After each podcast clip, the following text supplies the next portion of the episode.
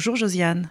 Bonjour. Qui nous conseille chaque jour eh bien, euh, un ouvrage à lire. Alors, on n'arrive peut-être pas euh, forcément à suivre parce qu'un livre par jour, bah, il faut avoir la cadence ou en tout cas l'habitude.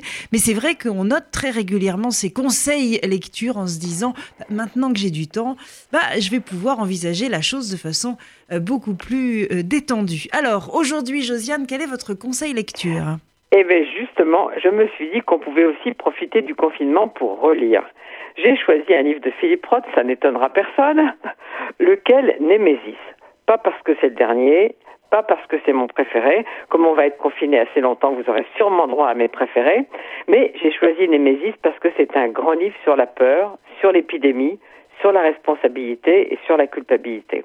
Alors, on est à l'été 44, 1944, et une épidémie de poliomyélite se répand dans le New Jersey. Il y a là un jeune homme de 23 ans, Bucky Cantor. D'une part, il se sent coupable parce qu'il n'a pas pu faire la guerre en raison de sa mauvaise vue.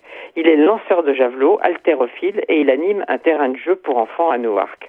L'épidémie se répand et fait des ravages parmi les enfants. Avec Roth, on vit évidemment la montée de la peur, les gens qui se soupçonnent les uns les autres d'être transmetteurs. Surtout, on suit ce jeune homme, Bucky, qui a un grand sens des responsabilités, qui est déchiré, qui est empêché, qui est torturé par la culpabilité. A-t-il ou non transmis la maladie? Alors, je vais vous lire un tout petit passage qui vous évoquera quelque chose aujourd'hui.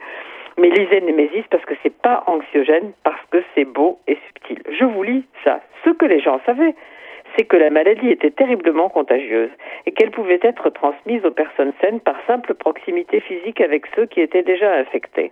On nous recommandait de ne pas, nous servir des toilettes publiques, de ne pas prendre froid, de ne pas jouer avec des inconnus, de ne pas emprunter de livres à la bibliothèque municipale et de ne pas manger avant nous être soigneusement à laver les mains avec de l'eau et du savon, n'est-ce pas? Incroyable, Philippe Roth, incroyable Philippe Roth. Comme toujours.